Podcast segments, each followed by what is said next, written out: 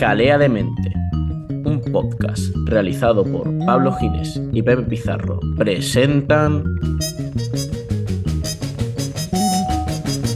Masculinidades. Buenos días, buenas tardes, buenas noches. Feliz Día Internacional del Hombre. Como veréis, este es un capítulo eh, que va muy relacionado al hombre, aunque tenemos que decir desde el principio que las masculinidades no son solo del hombre, que hay muchos colectivos influenciados, incluso depende un poco del cuerpo XX y cuerpo XY, ¿no? Digámoslo Espérate así. que acabamos de empezar y a mí ya me ha roto, Pepe, sin presentarme ni nada, pero tenemos Día Internacional del Hombre, todo, todos los machirulos estos que dicen, ¿y para cuándo un Día del Hombre si el 8M ya es el Día de la Mujer? No existe, ¿no? Existe y de hecho tenemos hasta conferencias del hombre, semanas enteras del Día del Hombre, eh, del Día del Hombre en Movimiento, del Día del Hombre eh, en movimiento junto al movimiento feminista. En fin, tenemos mm, días para ir regalar. Y estos son así como, como lo, dentro de los feminismos, pero luego hay muchos días del hombre, que es básicamente todos los días del año. muy bien, muy bien. Ahí, ahí empezamos ya, rompiendo clichés, que es un poco a lo que, a lo que venimos, ¿no? Sí, coméntanos quién, quién viene hoy por aquí. Pues hoy tenemos un capítulo muy interesante y muy bien acompañado. Vamos a contar con nuestro machirulo casi por ende, pero, pero bueno, con un proceso ya arrancado, nuestro capitalista, hablar de, de la capitalización de esa masculinidad y de, de esos roles también pero tendremos a, Juanjo Poija, un terapeuta y cofundador de Albor Dúo y coordinador del Círculo de Hombres Corazón Verde, que, que bueno, lleva muchos años trabajando en, en, este ámbito y nos dará sus ideas y todo lo que ha ido sacando en claro a lo largo de estos años de trabajo. Qué interesante esto, yo creo que hoy vamos a disfrutar mucho. Cómo no, hablando de masculinidades, solo somos hombres, pero bueno, eh, creo que también es importante darnos ese. No podía ser pero Antes de que te enredes con las palabras, ya voy a decir tu frase favorita. Vámonos, bienvenidos al jaleo.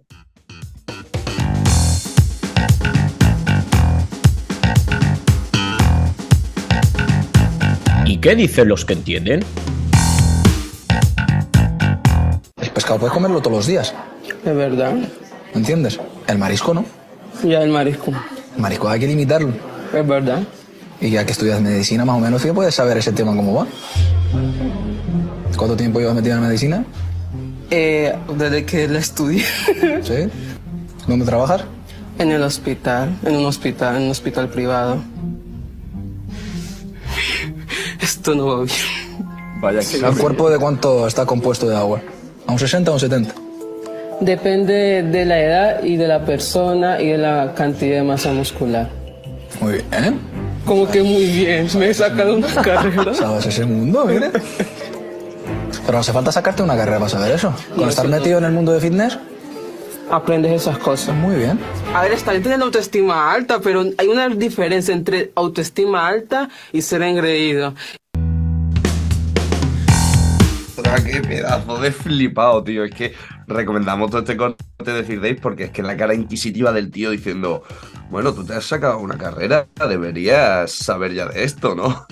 es, un claro ejemplo de que, bueno, pues cualquier hombre sabe más que cualquier mujer, por supuesto. ¿Para qué vamos a tener que dar ni explicaciones y para qué vamos a tener ni siquiera que estudiar una carrera de medicina? Sí, yendo al gimnasio ya sabes de todo. ¿Para qué más? Un poquito de mansplaining ahí para empezar. Exacto. Vamos con el siguiente. Yo, de todas formas, siempre he detestado al hombre blandengue.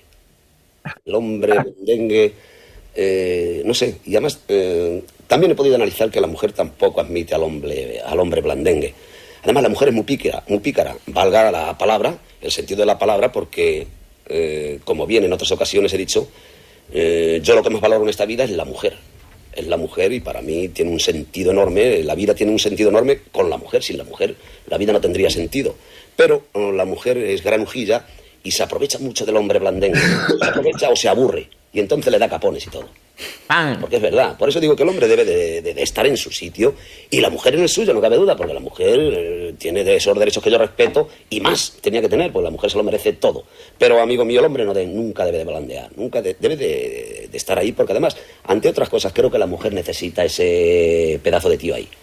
Y al hombre blandengue le detesto. Mm, Ese hombre de la bolsa, de la compra y, ¿qué te iba a decir? Yo el carrito del niño con el coche y venga no sé qué. eh, me parece bien. Pero ya te digo que la mujer eh, abusa mucho de eso, de la debilidad del hombre. Joder, macho.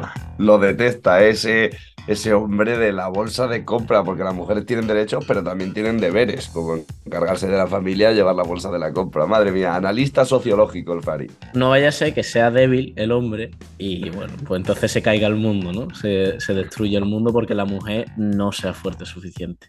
Yo no sé si hay un pobre hombre que, que haya nacido manco, ¿cómo lo, cómo lo va a hacer? Ayuda no puede pedir, desde luego, que se busque la vida. Que si no, no es un hombre. Joder. Venga, pues vamos con el siguiente. Te prometo una cosa. Todavía mi semen es de fuerza. Vamos a por la niña. De fuerza, hombre, el Ortega Cano, que ha hecho estudios mm, biológicos para decir, no, no, yo, yo, mi semen, que sepáis que mi cuantía y mi valía como hombre está reflejada aquí, ¿eh? Que yo tengo un semen potente, potente. Ya lo dice la biología, puedes tener 80 años, que si tu semen es fuerte, tú eres un hombre fuerte. Está claro. Increíble el pavo. Siguiente. Cuando tienes todas las instituciones bajo tu cuerda, no ha quedado libre ni siquiera el hipódromo. Cuando tienes todo bajo tu control, cuando tienes Indra, el CNI, el CSID, la televisión, las encuestas, la publicidad, la propaganda más bien, cuando tienes todo bajo tu mano y no eres capaz de llenar de ilusión absolutamente nada en política, ¿quién es el hombre blandengue?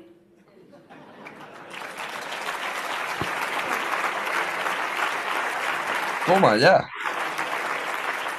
158 millones de euros en propaganda en 2022, otros 53 millones en propaganda en el año 2023 para intentar recordar que el presidente no se equivoca. Madre mía. Estamos acostumbrados al bajo nivel en política, pero, pero ya ver a, una mujer así a- aprovecharse y citar al Fari en esas barbaridades y denostar a una persona por, por, por esas fortalezas es, es interesante, ¿no? Grande Ayuso. Siempre, siempre he creído que, que si la cambiases a un cuerpo XY sería un auténtico Cayetano perfecto. O sea, Increíble, hombre, el ejemplo lo tienes en su hermano ahí con las atribuciones y las empresas de las mascarillas, la verdad que fue bastante bonito eso. correcto. Yo creo que la inteligencia no es un- una cualidad de, de esta familia, la verdad. O sí, porque ahí están, siendo importantes para España. Vamos a ver. Y vamos con el último.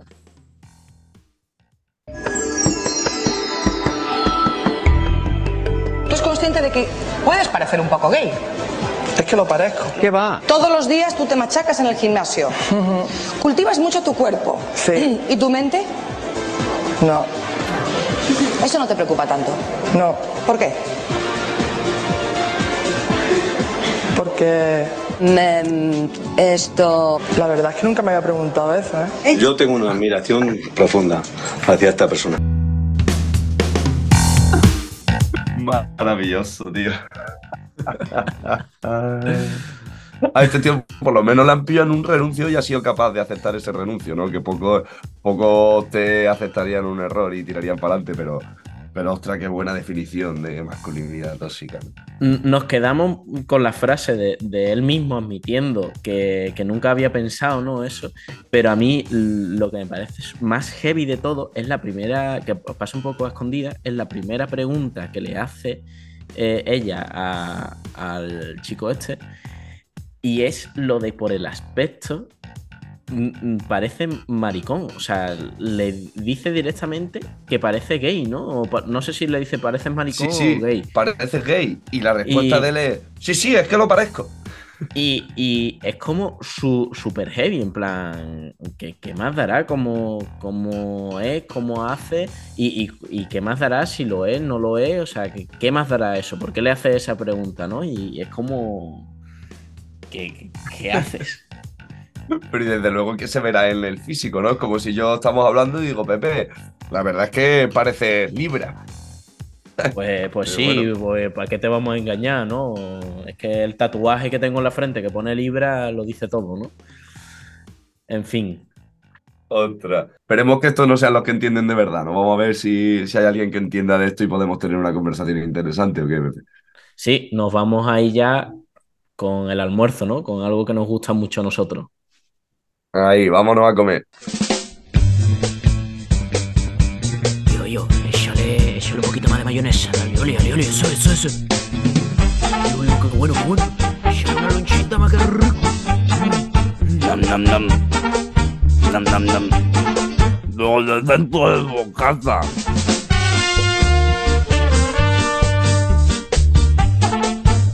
¡Rico! Buenos días, Juanjo. ¿Qué tal? ¿Cómo estás? Buenas, buenas.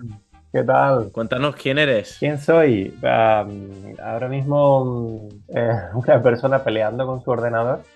Eh, eh, soy hombre, soy blanco tirando a rosa. Eh, soy padre, soy pareja. Y soy alguien que siente mucho amor por, por las plantas, particularmente del, del lugar en el que vivo ahora mismo. Ya, ya vemos aquí en el vídeo, con que no podamos verlo en el formato podcast, pero se Ah, ven mira. muchas plantitas por detrás. Es verdad, sí que Y cacho de mí- Amazonas allí. Sí, yo voy a coger de una de las cosas con las que te has definido, que es hombre, ¿no? Porque, bueno, este capítulo va sobre masculinidades y, y yo te tengo como referencia en muchas partes de esta masculinidad que he ido yo definiendo y construyendo y me surgen muchas preguntas que siempre te, te he querido hacer.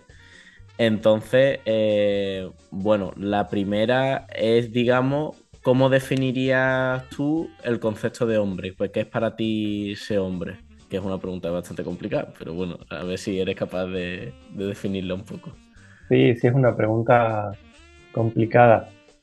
Em, la verdad es que en este último tiempo, a más han ido pasando los años, más, o sea, menos me ha interesado mm, seguir relacionándome con el concepto de hombre como concepto, ¿no?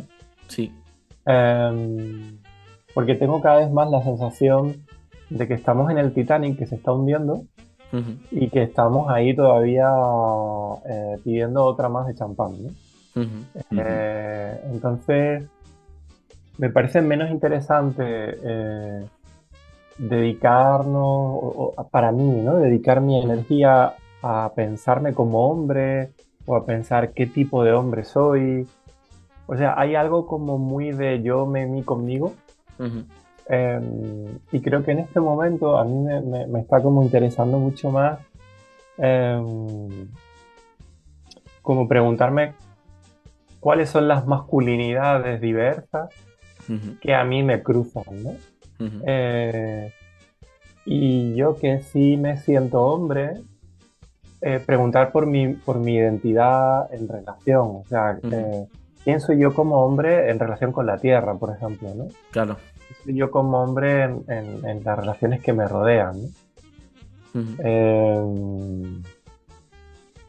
Eh, sí, eh, es como que, cada vez me da como más pereza Definirlo, sí, totalmente. O sea, yo me encuentro un poco la misma ligotomía. Em, sí que tuve como esa crisis de identidad que yo creo que, que pasa todo el mundo en torno a los 20 años aproximadamente. Eh, bueno, puedes tener más crisis de identidad según va avanzando el tiempo, pero yo ahí eh, sí que no me sentía nada hombre tampoco me sentía mujer, entonces decía, vale, ¿y dó- dónde estoy? Como no me siento nada acorde al constructo que me han enseñado, que es ser hombre y que es ser mujer. Y, como que dije, bueno, pues quizás soy no binario, pero tampoco sentí que fuese eso correcto, hasta que, bueno, pues ya eh, fui creciendo y, y cada vez más eh, fui descubriendo quizás eh, la posición o mi constructo de hombre, y yo me defino como hombre porque me simplifica mucho, ¿no? A- a- Mm. En mi día a día, a la hora de dar explicaciones, soy hombre y punto. Y, pero es mi propio constructo de eh, lo que yo creo que es, que es ser hombre, ¿no? Por así decirlo. Claro. Sí, sí, y, y por no esquivar tu, tu pregunta, ¿eh? que veo que, mm, que, que puede parecer que estoy escribiendo tu pregunta.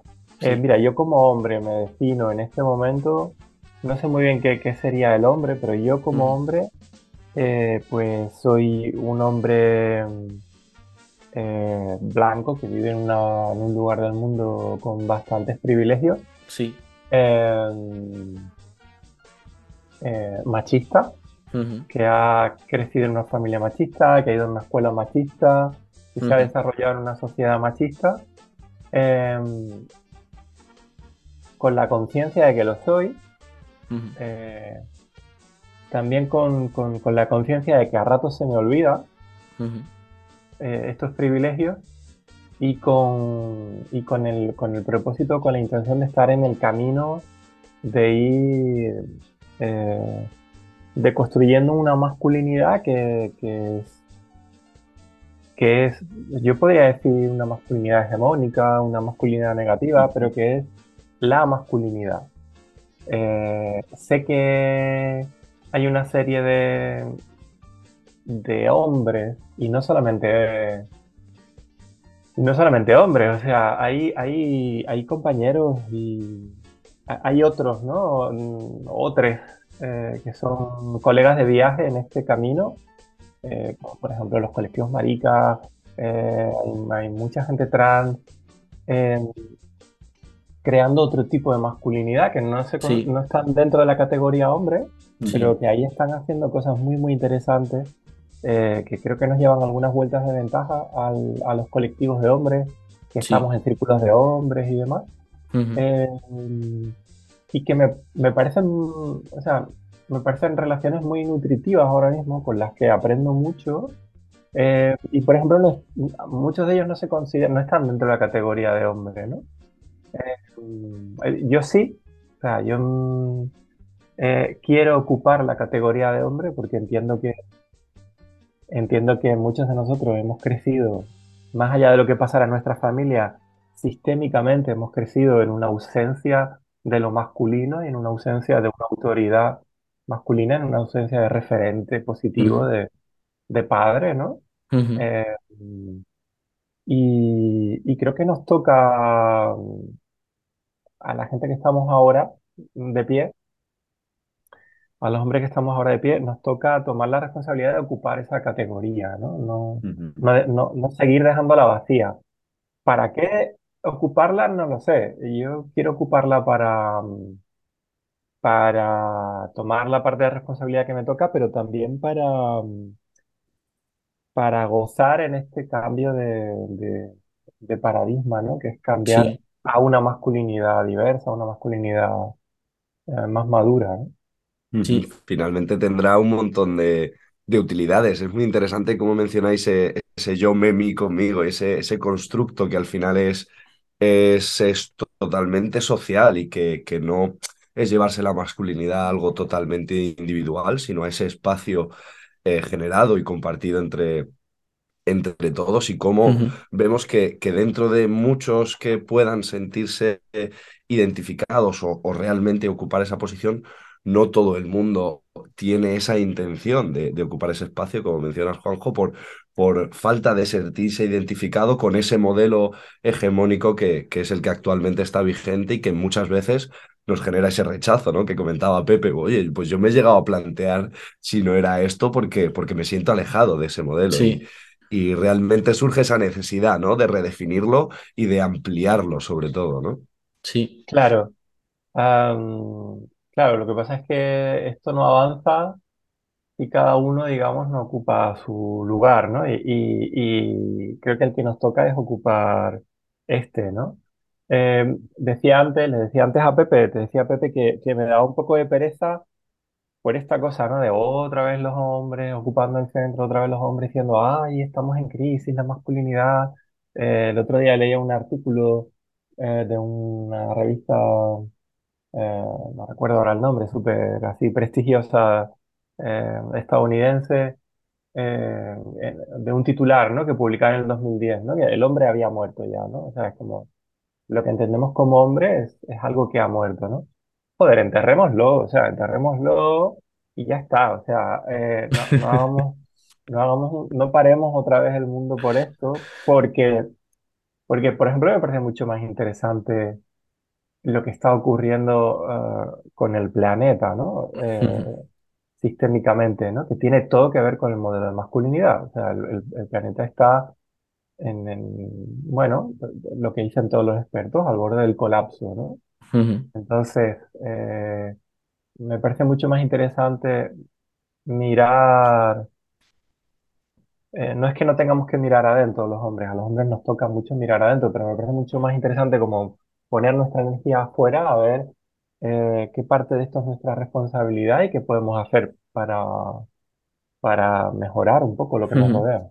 Claro, de hecho, ahí, bueno, todo esto que estamos hablando de las masculinidades total, estoy muy de acuerdo. De hecho, mis conclusiones eh, llegué a las mismas. Una vez no me sentía muy bien qué era, sí que me definí como hombre por el hecho de ser referente en, en el tipo de hombre eh, bueno, el tipo de masculinidad que yo creo que puede calar más a mi entorno al- a los hombres que, qui- que quizás sí se demarcan como esa masculinidad más hegemónica o ese hombre más eh, clásico, aunque bueno, mm, podemos ver que, que realmente masculinidad clásica no existe porque ha habido muchos cambios, ¿no? a lo largo de, de la historia. Pero a esto último que estabas comentando me parece muy interesante porque sí que veo eh, un esfuerzo por los hombres en, en trabajar su masculinidad, en deconstruirse, etcétera, etcétera, pero no veo un trabajo de decir, vale, ¿en qué parte me toca en contribución al sistema eh, patriarcal? Es decir, no, no irnos a, a lo que generalmente se, se llama como machismo, ¿no? o, o patriarcal, sino a los sistemas, a los pequeños sistemas patriarcales que incluso por muy eh, deconstruido que estén esos individuos, el sistema en sí sigue siendo bastante patriarcal. Es decir, se sigue eh, repitiendo procesos, por ejemplo, eh, pues muy consumistas, muy eh, dado a acabar con los recursos y acabar con, con cualquier cosa eh, y no a generar nuevo. O sea, hay, mu- hay muy poca energía, lo que decíamos en, en lo exterior, y a mí me parece muy curioso como e incluso en el movimiento quizá más ecologista, ¿no? Yéndonos por, por, por los derroteros a lo mejor de- del planeta, eh, en el movimiento más ecologista sigue habiendo una hegemonía masculina patriarcal clara. Y, in- incluso donde hay, eh, digámoslo así, eh, cuerpos XX o, o mujeres mm, de forma común ocupando eh, roles muy masculinizados en, e- en esa patriarcalización de- del hombre, ¿no? Entonces a mí me parece curioso cómo nos estamos poniendo tanta energía y, dándole tanta, tanta importancia a, a eso, con lo cual me lleva a preguntarnos qué responsabilidad tenemos como, como hombres. Claro, Mm, o sea, es muy interesante esto que dices. Eh, yo no, no quiero traer una visión negativa de, Sí, de- de- de los movimientos de hombres. sí, sí, Lo que sí. pasa es que llevo mucho tiempo formando parte de los movimientos de hombres y creo que conozco un poco bien estos movimientos.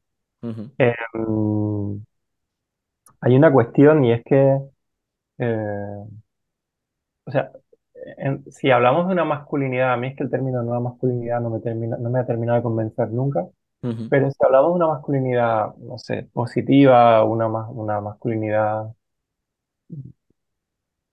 unas masculinidades abiertas o más maduras, o, em, estos son unos brotecitos muy verdes todavía. Son unos brotes muy, muy, muy, muy verdes. Em, fundamentalmente, en mi opinión, porque en los espacios de construcción de la masculinidad se hace desde los propios principios de la masculinidad hegemónica. Eh, los hombres vivimos desde una socialización que es eh, que, parte de la separación, ¿no? Esta es una de las primeras sombras que tiene la masculinidad hegemónica, ¿no? Esta cosa que hemos y que se acentúa con la, con la modernidad y con la revolución científica y la revolución industrial. O sea, esta cosa de dividir el mundo en una serie de pares opuestos y que están separados, ¿no? Separamos la mente del cuerpo. La, la ciencia hace mucho ya que superó este paradigma, la, la ciencia más, más de vanguardia, digamos, pero este aún así, a día de hoy, sigue siendo el paradigma reinante en la propia ciencia y en la, y en la propia sociedad en la que nos hemos socializado, ¿no? Entonces, hemos separado la mente del cuerpo, hemos separado la razón de las emociones, hemos separado la cultura de la naturaleza y, y- y, bueno, basta con mirarnos a nosotros y a nuestras vidas, el tipo de ciudades que, que tenemos, que cada vez que generamos una construcción, eh, cu- llamémosla cultural, eh, la naturaleza ni se le ve ni se le espera, ¿no? Eh, eh, afortunadamente hay otros lugares, ¿no? El otro día leía sobre eh, un proyecto en Berlín de, bueno, ciudades hacia lo salvaje que lo llaman, ¿no? Y, y hay como un tercio de la ciudad que ya es prácticamente bosque con, con, especies incluso eh, salvajes, ¿no? Con zorros y con erizos y con no sé qué.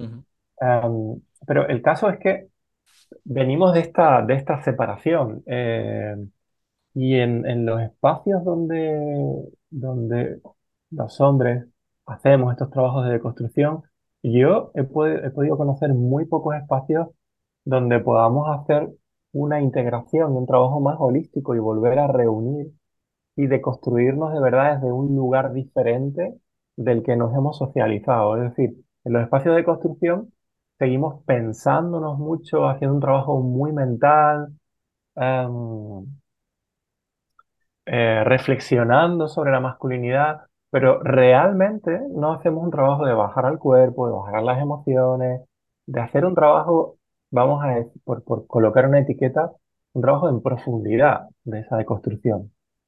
Entonces, claro, tenemos una tarea que requiere escuela, o sea, requiere ir cinco días por semana con decapante, porque las capitas que tenemos que quitar son mm, bastante gruesas Sí. y lo que estamos, y lo que yo llevo viendo desde hace años, eh, son, son hombres que con muy buena voluntad y son hombres muy, muy, muy, muy valiosos, pero que en la mayoría de espacios que yo conozco se reúnen una vez al mes, un rato, unas horas por la tarde.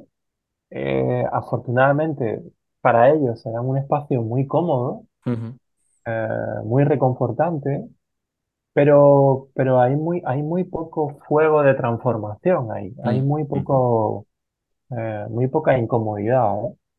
Eh, entonces, claro, la tarea es lentísima. Sí. Es La muy, es muy lentísima y interesante. no termina de llegar nunca, ¿no? Claro, muy interesante la, la- la mención que haces de, de la ciencia y de la construcción del mundo por, por, por dualidades, que quizá nos ayuda a, a entender también eso que dices de, de no entender mucho el concepto de nueva masculinidad, porque quizá no es tanto un concepto que definir, sino un camino que seguir o un trabajo que, que hacer hacia, hacia un espacio conjunto entre, entre todas eh, en colaboración. Pues ahí al principio mencionabas que de nuevo pues estamos aquí en el foco, tres hombres hablando, hablando sobre esto y, y quizá no es el foco principal, pero sí que hay un trabajo y hay un, hay un camino que hacer hacia esa posición en este nuevo mundo que entre todas tratamos de, de construir, ¿no? Y ahí es muy pertinente hablar de, de esto como un proceso, ¿no? Y como un camino, más que, que como una definición concreta que, que busquemos, ¿no? Sí, totalmente, estoy muy de acuerdo con eso. Yo lo, lo vivo, lo vivo como un camino, mm, y como un camino, no sé, como el que entra en algún tipo de religión, o el que, o sea, es como un camino mm, de, de día a día, o sea, Sí. como algo de estar caminándolo, eh, literalmente caminándolo día a día, ¿no? Em, Yo creo que, que, que sí que es importante como que podamos tener un mapa claro, eh, tanto los hombres que estamos descu- de- deconstruyendo la masculinidad como, bueno, mm, eh, las mujeres, las personas no binarias que también están deconstruyendo la masculinidad.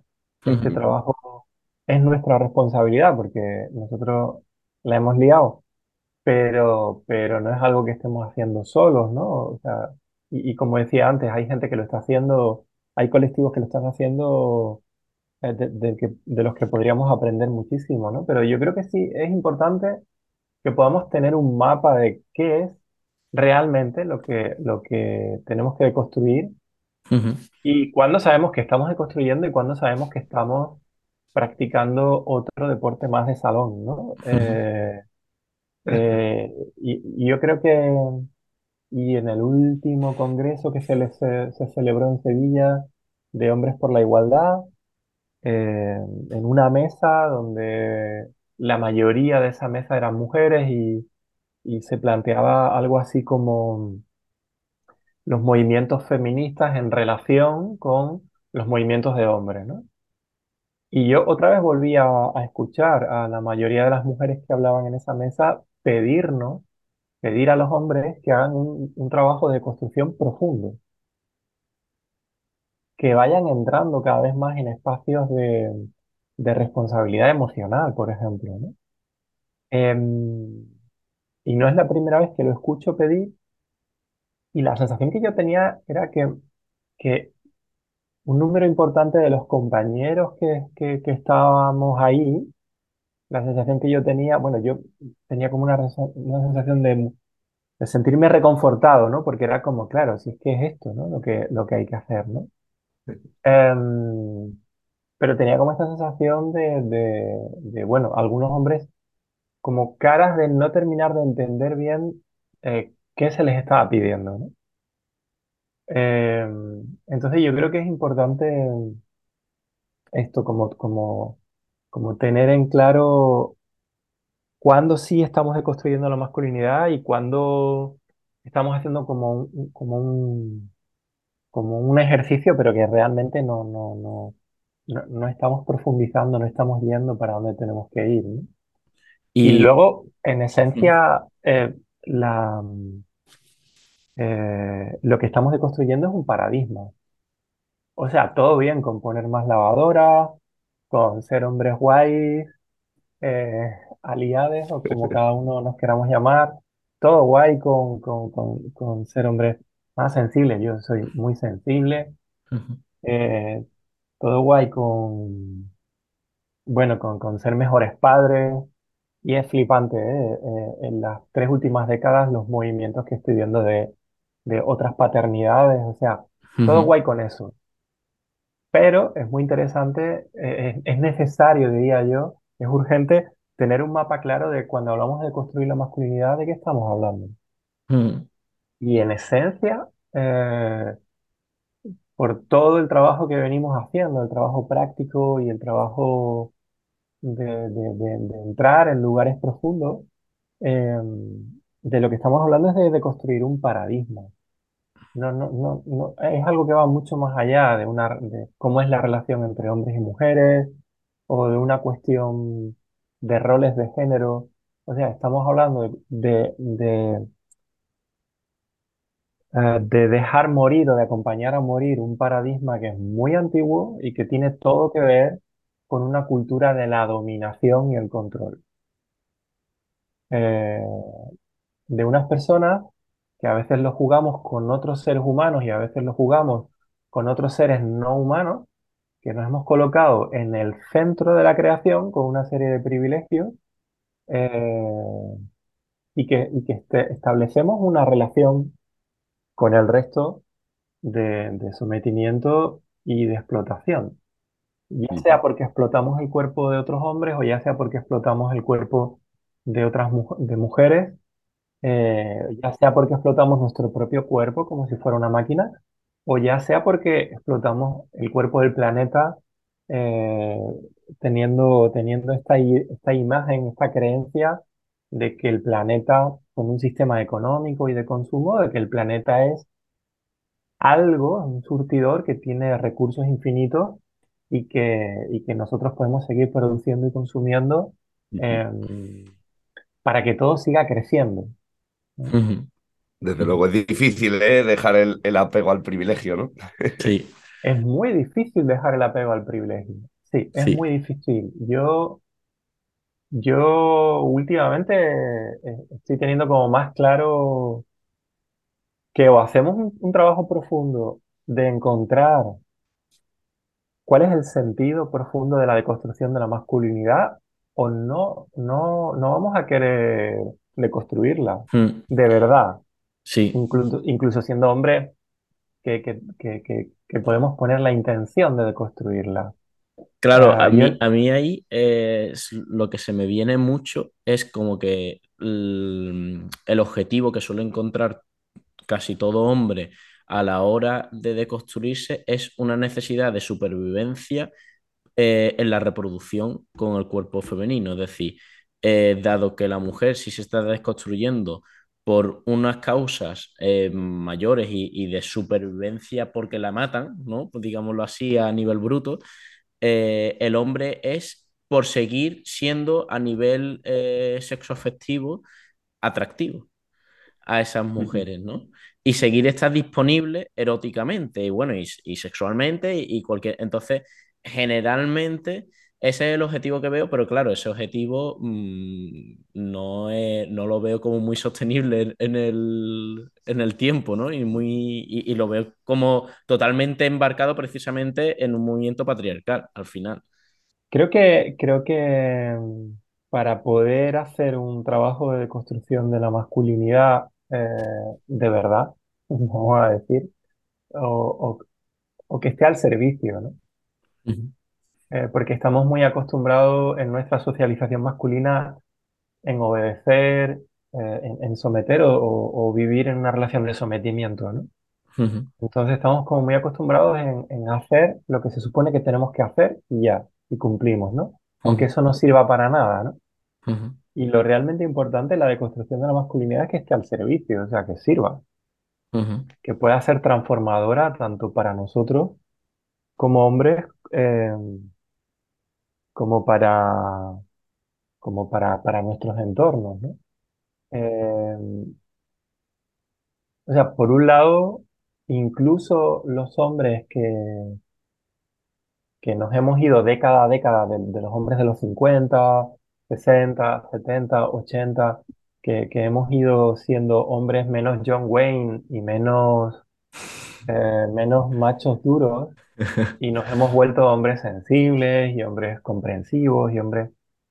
Em, había estudios sociológicos muy interesantes que, que, que hablan de, de una incidencia alta eh, de, de- o sea, de un crecimiento en, en estas poblaciones de hombres eh, de, de adicciones, de depresión, de trastornos mentales. El propio Robert Blay en, en- en- en su libro, ¿no? Iron John, ¿no? Comenta que a lo largo, en su trabajo, a lo largo de estas décadas, él, estos hombres que eran más, vamos a llamarlos evolucionados, es Sí. una palabra Ujú. que tampoco me gusta mucho, pero bueno, eh, no eran más felices Ujú. no eran más felices, ¿no? Entonces, cla- claramente hay algo que estamos haciendo mal. Yo creo que esta es como la primera premisa, ¿no? O sea, claramente hay algo que, que nos está haciendo mal a nosotros eh, y que está haciendo mal a nuestras relaciones y a nuestros ecosistemas.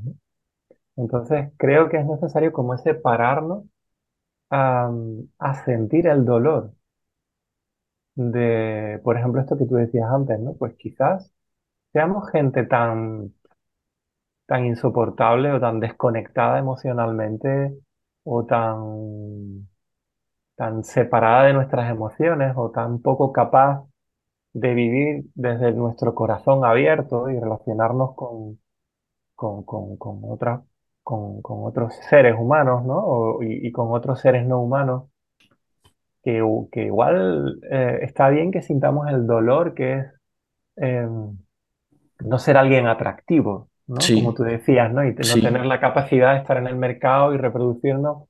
O sea, yo no creo que haya una, una transformación de la masculinidad sin que podamos verdaderamente en algún momento rompernos un poco y hacer un trabajo con una apertura de corazón y sentir realmente el dolor, el dolor de, de nuestro propio daño y del daño que venimos provocando. Ujú, Total. A mí es lo que más me ha impulsado a deconstruir mi masculinidad personalmente. Eh, en la cantidad de, de situaciones en las que me he visto incapaz, desconectado, em, no pudiendo amar, no sabiendo cómo amar, no, no, no sabiendo cómo abrir suficientemente el corazón, eh, pillándome una y otra vez eh, en los tics, ¿no? De- de- de- de la masculinidad en la que nos hemos socializado, tratando de resolver la situación en lugar de estar presente en la situación. O sea, a mí es lo que más me ha ayudado, es lo que más me, me impulsa a, a querer eh, soltar privilegios. Total, yo creo que, que depende un poco de cada uno, ¿no? Como encontrar ese, ese motivo, porque puede diferenciarse. Yo mm, sí que va muy, muy ligado al que tú tienes, Juanjo, porque creo que llego a l- conclusiones parecidas, aunque también me, me llama mucho el hecho de decir, eh, quiero ser referente de, de una masculinidad que no sea la que yo he, he vivido, ¿no? Como, como esto de decir, quiero visibilizar que se puede ser de otra forma, ¿no? También.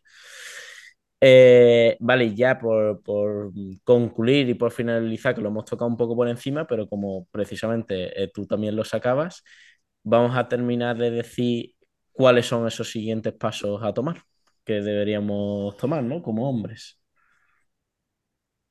Eh, qué, qué difícil, ¿no? Eh, Sí, ¿a bueno, venimos dibujando pido una... ayuda?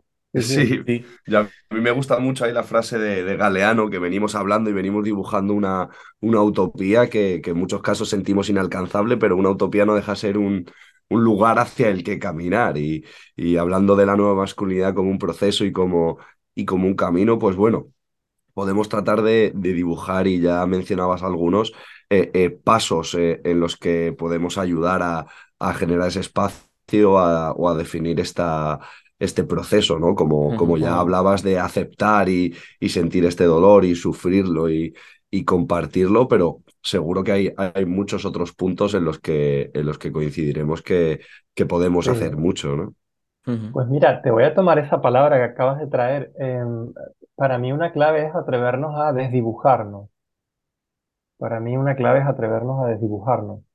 Em, eh, atrever a, a- a colocarnos en un lugar en el que podamos reconocernos a nosotros mismos que no tenemos ni puta idea de por dónde seguir, eh, que no tenemos ni puta idea de quiénes somos realmente. Em, y, y- e ir soltando, ¿no? Como esa parte más sólida de nuestra identidad, ¿no? Em, el ir pensándonos cada vez más em, como un yo en relación, como un yo que forma parte de, de una comunidad más amplia, ¿no? ¿Y quién soy yo en mi relación? ¿No? Esto que decíamos antes de, de, de terminar con esta, con esta separación, ¿no? Eh, nos pensamos, nos trabajamos, nos cuidamos desde esta antigua masculinidad eh, muy individualmente. Dejar de pensarnos individualmente, dejar de construirnos individualmente, porque la realidad es que no podemos deconstruir nuestra masculinidad solos. La Ujú. realidad es que necesitamos a otros hombres y, y otros eh, y otros actores, ¿no? Otras Sí. actrices también para deconstruir nuestra masculinidad, ¿no? Sí, en definitiva, un poco buscar también otras masculinidades que no sean solo, eh, digámoslo así, hombres, sino, por, como hemos mencionado antes, colectivos trans, colectivos maricas, mm, nos pueden aportar mucho en, en distintos puntos de masculinidad que se han trabajado y, y Mm. eso hacernos reflexionar a, a nosotros como hombres. eh, qué parte podemos hacer. Yo hay una cosa que sí quiero decir, que, que la hemos tocado un poco así como, como por fuera, eh, es trabajar eh, con el cuerpo, es decir, para mí, o sea, esto es un comentario un poco bruto y, y que puede generar bastante controversia, pero el nivel de movimiento de tu cadera dice de tu nivel de deconstrucción, digamos, ¿no? O, o tu nivel de, Qué bueno. de, de capacidad de, de creación de, de- o construcción de esa masculinidad que tú quieres.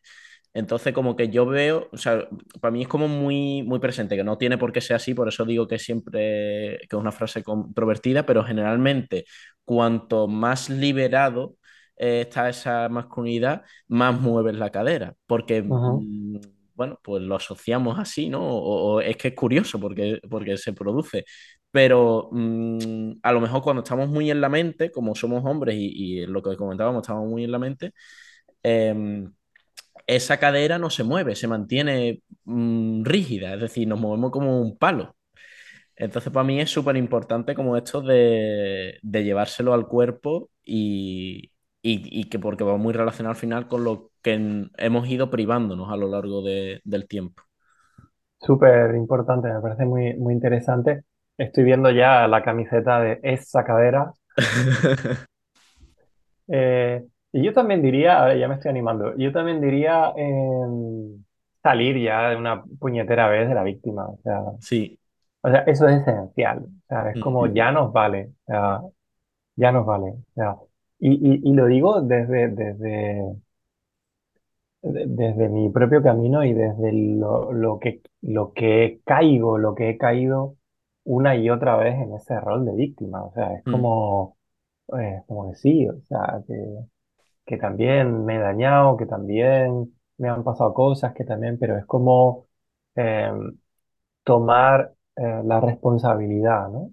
sí, y, y accionar desde un lugar de responsabilidad. Es como, eh, para mí, igual que, que decías que la, que, que la cadera es un indicador de que la cosa va mal y no se mueve, eh, oler la víctima, este olorcillo, este sí, tufo a víctima, es como, uh, esto por ahí no es.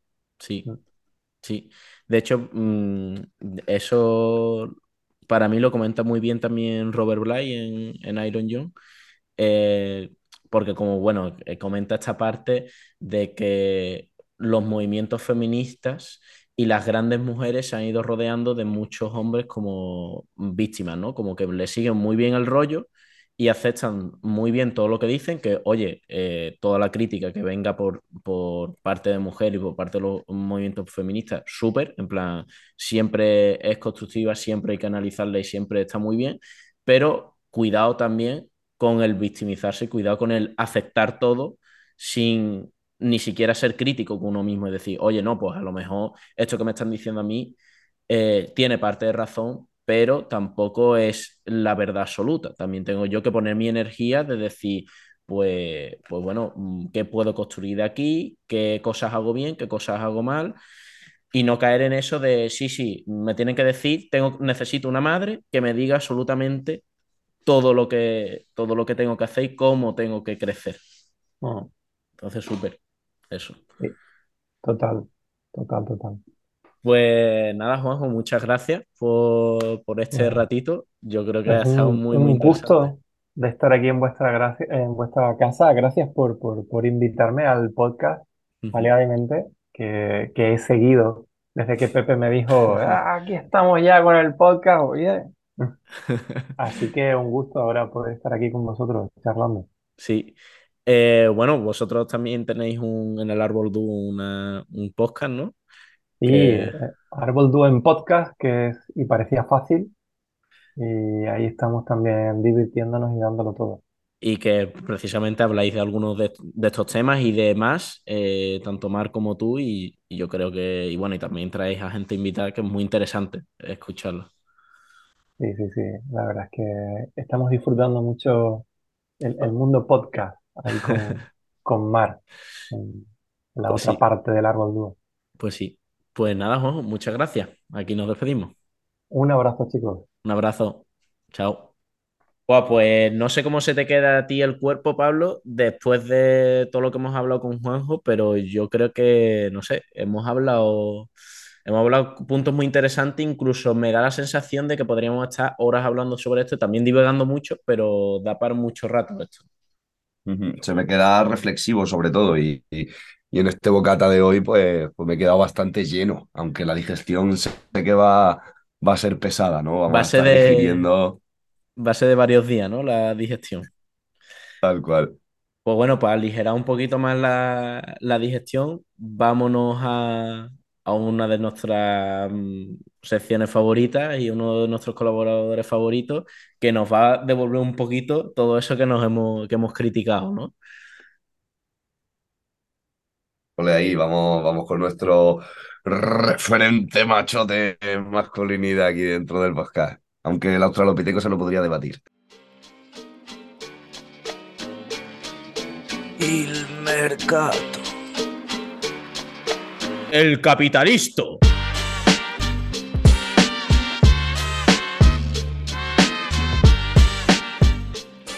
Buenas tardes, buenos días, buenos medias mañana, capitalista. ¿Qué nos cuentas sobre este tema de las masculinidades?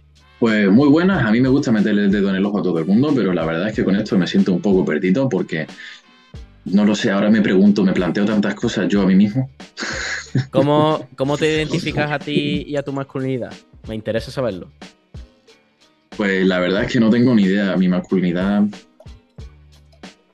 Uf, uf, es una pregunta curiosa, la verdad, y teniendo en cuenta que ahora mismo estoy respondiendo en público, diga lo que diga, posiblemente me vaya a, llo- a llover una somanta de palos. Bueno, de ahí ya sacamos información, ¿no? Ya, ya como muchos, yo, yo me veo incluido ahí. Bueno, pues, bueno, a ver, si, si queremos meternos camisa que- de once varas y mojarnos, te puedo explicar un montón de cosas ahora. No, pero, pero ya, independientemente de lo que pienses, que encantado estoy de oírlo, el ser un poco reticente, diría, ¿no? El, uff, no sé si decirlo porque creo que puede no gustar a mucha gente o que me pueden caer palos de todos lados, habla mucho de lo que puede estar pasando con la masculinidad a día de hoy. A los defensores de una masculinidad tradicional te meterán palos si piensan que no llevas a cabo una masculinidad tradicional y que estás insultando a la suya simplemente por hacerlo. Y lo contrario sería que te caberían palos del otro lado, supongo. Pero bueno, para que te hagas una idea, a mí el concepto de masculinidad básica, por así decirlo, bueno, yo soy un tío que cuando suena una canción de Mamma Mía me pongo a gritarla en medio del- de todo el mundo y me da igual lo que piense la gente, ¿sabes? Entonces, hay mucha gente que eso no lo consideraría muy eh, masculino, garrulo, típico, básico. Y Claro, bueno, desde luego para ser blanco, cis y heterosexual se sale un poco de la norma. ¿no? Sí, sí. No lo sé, no lo sé, la verdad. Yo nunca, eh, supongo que parte de todo esto es que nunca me ha dado por ponerme una etiqueta, per se. Y yo, Bueno. yo cuando, cuando me flipo mucho digo que soy alfa, pero no digo que soy macho alfa. Claro, soy, soy- eres alfa, omega, beta, todo el abecedario griego, ¿no? Juntado. Pues hoy me siento súper alfa porque, porque me ha subido el sueldo, chaval, pero no me siento súper macho alfa, me siento súper... Soy la hostia. Ya. Y, y bueno, ¿y cómo ves tú el tema de la masculinidad en, el- en las empresas y en el mundo económico y demás? Pues depende de qué ámbito me estés hablando. Si es a la hora, por ejemplo, de cobrar un salario, de la igualdad, eh, estamos hablando de una cosa muy distinta, por ejemplo, si hablamos del ámbito del marketing. Totalmente, ahí a nosotros se nos ocurría o, o- o pensábamos que quizá había eh, como la potenciación de un canon, al igual que hay un canon de belleza eh, femenino y, y, como dices, hablamos de marketing. eh. Dentro de la contratación a nivel empresarial hay también la, poten- la potenciación de un canon masculino. Ya no te voy tanto a la igualdad, sino a dentro de todos los tipos de hombres y de masculinidad, qué hombres son los que más se potencian o, o que estén en, en una empresa o, o igual ¿Te llevado a nivel de marketing. Te refieres a la masculinidad de Hollywood, la que te venden en las películas, la de que un tío tiene que ser un tío fuerte, con barba, con voz muy grave, en plan Contas- Constantino Romero. Y sobre Bueno, todo y- incluso extrovertido, eh, muy proactivo y muy dinámico y muy activo. No, no vale ser callado, tímido y un No, máquina y en lo autori- que haces. y autoritario, eh, etcétera, etcétera, que lleve la voz cantante, que sea, en fin, lo- el concepto que hemos hablado antes de macho alfa. Yo creo que eh, también mucho la referencia ahí eh, buena es Leonardo DiCaprio en, en El Lobo de Wall Street, ¿no? Que eso es un poco, quizá lo que hay veces que tengo la sensación que muchas empresas buscan, ¿no? Mm, sí no, bueno, eh, Leonardo DiCaprio en El Lobo de Wall Street no representa solamente un tópico masculino per se, sino una, una personalidad en un ámbito muy concreto, que es el de em, personas ricas, drogadictas de Wall Street. No es simplemente un, una Sí, son más estereotipos. Es una exaltación de los excesos en general. Sí. Sí, sí, sí, pero yo me refería un poco a lo que habla Pablo de decir, bueno, una persona proactiva, con iniciativa propia, que yo tengo un poco la sensación de que sí, obviamente eso se busca también a día de hoy en, en cualquier perfil, ¿no? También en mujeres, pero lo que pasa es que yo creo que en vez de buscarse ese perfil por el hecho de, de ser algo verdaderamente eh, útil, que, que en algunas partes lo es, porque es un rol, yo creo que es también una masculinización en exceso de la mujer también, ¿no? Que al final es buscar, eh, venga, que todo el mundo tiene que ser eh, activo, pro, bueno, proactivo, que tenga la iniciativa propia, que sea súper sociable, que quiera participar en todo, que tenga Sí, capacidades de y la voz liderazgo. que y, la voz de Constantino Romero, como decía Pepe, yo es que siempre pienso en las, las dinámicas, ¿no? Las dinámicas que se hacen empresariales de contratación, que de repente ponen a, a 10 personas en una sala a- optando a un puesto a debatir sobre una idea. Ostras, que dentro de un debate no siempre es el mejor rol eh, el que gana el debate. Seguramente sí que sea el rol más proactivo, más seguro de sí mismo, segura de sí misma y más tal. Y eso a lo mejor es un intento de potencialización de un cargo que, como decía, que a mí eh, me parece que hay eh, eh, que, la- que quizá las más válidas para ciertos trabajos pueden ser personas que Y trabajen muy bien y que no pregunta, ¿por tengan. qué, por qué estáis relacionando el ser proactivo y ese tipo de cosas con la masculinidad? Estáis vosotros incurriendo en exactamente el mismo error, ¿no?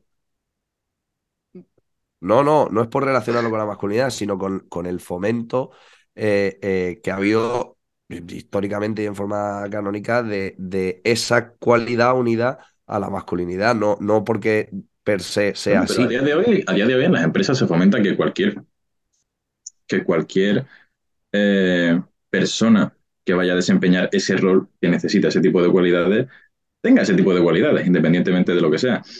Eh, no, no está estrictamente relacionado con la masculinidad a nivel de contratación en las empresas más modernas, en absoluto. Eh, sí que está más relacionado a nivel de contratación otros roles. Por ejemplo, mm, si quieres un- una camarera en la barra, pues seguramente si es una muchacha guapa mejor que si es un tío barbudo, feo y gordo. Y pasa lo mismo también con otros roles que requieren quizá un poco más de autoridad. Y en ese caso muchas veces se elige a hombre. Porque al ser una persona más alta, con una voz más grave y pone un poco más de autoridad física, por así decirlo, se da por hecho que cierra más tratos, etcétera, etcétera. Ya, o sea, pero al final eso es un poco también, yo lo veo como un poco falacia, porque Claro. yo he visto, a, a mi experiencia, he visto muchas personas que no son un hombre alto, eh, totalmente afeitado, con el pelito para atrás, ¿no? Con una voz grave, eh, siempre vestido en traje, que al final esa persona sí, eh, hablaba muy alto, decía muchas cosas, pero al final imponía por miedo, pero no, no generaba un impacto positivo, mientras que algún mejor un perfil más negociador o un perfil mucho más empático, que generalmente, curiosamente, se da más en las mujeres que que en los hombres, pues eh, funciona mejor en, en imponerse y en, en que acepten su, su opinión, como la, la que hay que También te digo que la, la dinámica, la dinámica en ese tipo de aspectos está cambiando mucho, ¿vale? Ya el tema de ser impositivo, etcétera, etcétera, es algo que ya las empresas no valoran tanto.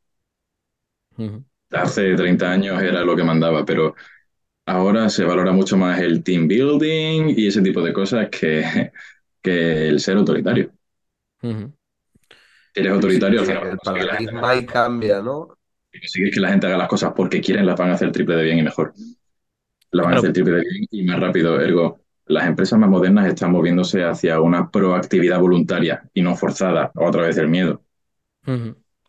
Bueno, es positivo, o sea, está, está evolucionando. Yo creo que está claro que poco a poco las empresas están evolucionando y quizás están empezando a buscar, ¿no? Como un líder, eh, sino tipos de liderazgos en función de- del rol que le haga falta. Y creo que ahí, Y eso, y eso es lo ideal. Así que yo creo que si nos vamos a masculinidad tóxica, lo que tendríamos que irnos es a la sección del marketing y quizás remontarnos sobre todo hace 5 o 10 años. Ahí está, o sea Eh, que no es ahora, tanto la sí. actitudinal, sino, sino que en marketing y de forma visual se está, se está potenciando ahí, o se, se está haciendo más. Tú piensas que el marketing es algo que es accesible a todo el mundo. literalmente, a cada uno de los usuarios finales.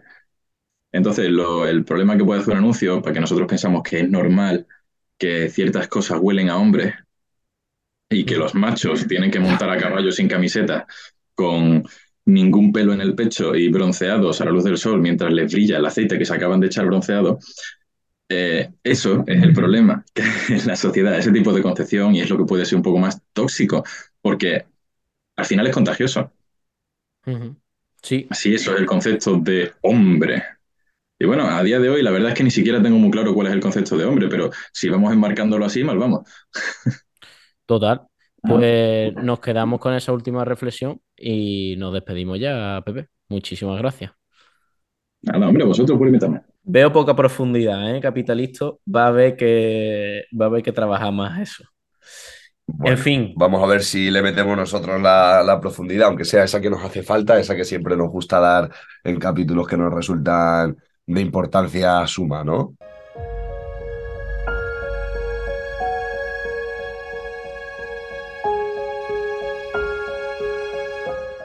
El legado.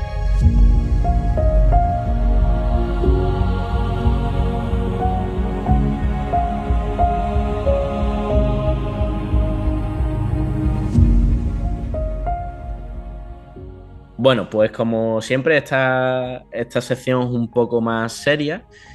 Normalmente la hacemos o Pablo o yo exclusivamente, pero yo sí que voy a pedirle aquí a Pablo hoy eh, la colaboración, porque es verdad que también él es un hombre, entonces pues creo que es importante la opinión y conclusión de ambos. Eh, para mí, yo creo que como, bueno, ya hemos hablado con Juanjo, ¿no? Todo esto de, de los pasos a tomar y, yo creo que no hace falta que, entremos otra vez ahí, pero sí mucho del concepto de estar en movimiento.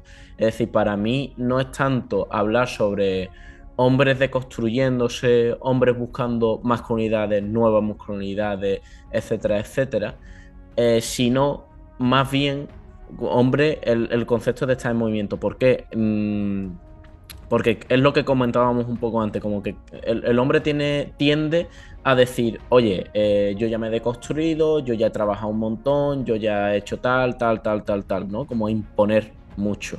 Pero no aceptar que esto es un camino, no aceptar que siempre va a estar en movimiento, siempre va a estar andando y que mm, incluso por mucho trabajo, por mucho tiempo que lleve en el mundo de la deconstrucción y del feminismo, ¿no? Por así darle unas grandes palabras elocuentes como buen hombre que soy, eh, no eh, terminas nunca de precisamente llegar a la masculinidad que te gustaría llegar. Más que nada porque vas evolucionando como hombre, vas creciendo como hombre y vas viendo otras etapas y otras perspectivas que a lo mejor cuando tienes 20 años no ves y cuando tienes 30 tampoco, cuando tienes 40 tampoco y vas atravesando nuevas etapas. Desde luego que, que el entendimiento como proceso es una de las claves que, más queremos dar y, animar a todos a huir de esa sensación de haber finalizado una tarea que, que nunca se termina y que estamos acostumbrados a, a querer terminar por la sociedad en la que vivimos y que hemos construido. Eh, la ciencia, lo mencionaba Juanjo, lo vemos muchísimo, no solo con la dualidad, sino con todos los postulados científicos que de repente llega Newton y te hace una ley de gravitación universal y la llama universal, pero luego llega Einstein y la corrige y nadie le quita la razón a Newton porque cuando lo hizo lo terminó, puso el punto y final y hasta aquí no hay ninguna modificación posible. Y quizá partir de, de que cualquiera de las ideas y de procesos que podemos arrancar pueden no terminarse y que simplemente tienen sentido como proceso y como evolución y no tanto como fin, eh, ya es un avance grande en la forma de afrontar esta, esta situación que hemos de afrontar y que debemos mejorar, por supuesto, de forma individual, pero siempre trabajando como, como colectivo. Al final el trabajo es, es de cada uno consigo mismo, pero por supuesto Ujú. eh, se ve influenciado y se ve beneficiado en las relaciones con otros. Sí, y yo de hecho, mm, cogiendo un poco la dualidad que, que estabas diciendo, que precisamente quería hacer apología a que tendemos a ver como una única masculinidad, una única feminidad, ¿no? Decimos masculinidad y feminidad, cuando ya lo habríamos un poco con Juanjo, que, que hay muchas masculinidades, hay muchas feminidades, es decir, y, y, no quita que tú como mujer no puedas construir una masculinidad o tú como hombre puedas construir una feminidad o, o incluso eh, construyas distintas masculinidades dentro de ti mismo y las utilices, o distintas feminidades dentro de ti mismo y las utilices. Eh, en función del momento, ¿no? En función de, de, la situación en la que estés. Es decir, yo no me relaciono igual con el resto de personas y conmigo mismo cuando estoy en una fiesta que cuando estoy aquí en el podcast o cuando estoy con mi familia o, o, cuando estoy con mi pareja, en fin, voy, o incluso dentro de, con mi pareja, en el sexo, no es el mismo día la vez que follamos de una forma o de otra forma, ¿no? Entonces, dentro de todo eso se pueden dar muchas variedades, muchas formas y hay que construirlas en función de lo que te sientas cómodo y no creo que, que merezca la pena como quedarse enjaulado. O sea, al final, para mí, lo importante de, de, construirse y lo importante de, de, de, todo este camino es como adentrarte en una oscuridad que lo que te hace sentir más libertad, más libertad de expresarte como tú quieres en cada momento. Y por eso cuando una persona se identifica con el género o la sexualidad que quiera, es porque se siente libre y eso puede cambiar, porque hoy te puedes sentir mujer y mañana te puedes sentir hombre. Y, y, bueno, mm, desmarcarse todo eso, incluso marcarse como no binario en muchos sentidos, precisamente en los sentidos en lo que estamos comentando de eh, la dualidad, que eso significa no binario. Significa no enmarcarse en la binariedad de que todo es o mujer o hombre, o blanco o negro, o... Sí, o rubio moreno, ya te digo, y luego los, y los pelirrojos de fondo diciendo, pero que también existimos. Pues hay que saber que las etiquetas muchas veces son funcionales y para eso se inventaron, pero, pero no dejan de ser una herramienta y como herramienta también hay que saber utilizarlas para bien y que no, que no nos generen las controversias y los, los errores que, que cometemos a la hora de sobreetiquetar. Sí. Y ya para finalizar, eh, quería yo recomendar algunos libros que a mí me han ayudado bastante. Eh, que quizás hay algunos que tienen una visión ya un poco antiguada porque les faltan los últimos años o las últimas visiones de, de género, ¿no? O de que se ha hecho el trabajo alrededor del género. Pero bueno, también hay que ser consciente de cuándo se hizo ese libro. El primero es eh, Los arquetipos del hombre, el rey, el guerrero, el mago y el amante, de Robert Moore y Douglas Gillette, eh, es un libro bastante interesante que habla sobre precisamente como esos grandes cuatro arquetipos que tiene, que tiene el hombre tradicionalmente la masculinidad hegemónica y, está muy bien para identificar mmm, en qué partes de tu comportamiento utilizas una, utilizas otra, sus sombras, sus luces, etcétera, etcétera. Otro de los libros que ya lo comentábamos tanto Juanjo como yo eh, es Iron John de Robert Bly o eh, Juan Acero, eh, creo que se llama en, en, español, que el nombre un poquito gracioso, queda mejor en, en inglés.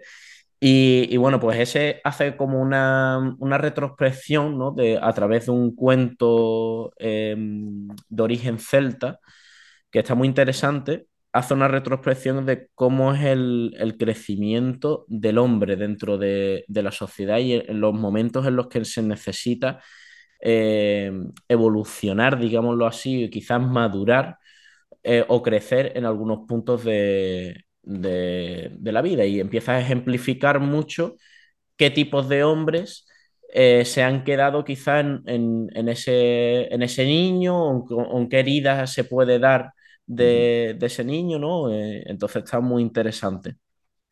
Y ya como por último, este sí que tiene una visión quizá un poco más moderna de, de, en cuanto al género, que es El amante lesbiano, de José Luis San Pedro. Que este eh, habla más sobre la, las relaciones de sumisión y de dominación que hay entre hombres y mujeres, eh, tanto sobre todo en el sexo, ¿no? Pero para mí es muy, muy interesante este libro, sobre todo porque empieza a abrir el, el debate de la no binariedad, eh, entrando en la sumisión y dominación, que es algo binario realmente, pero que rompe, empieza a romper todo con hombre y mujer, que tú puedes ser dominante o sumiso, incluso variar dentro de eso. Entonces, aquí lo dejo creo que eso es todo y nada, que muchas gracias por este espacio.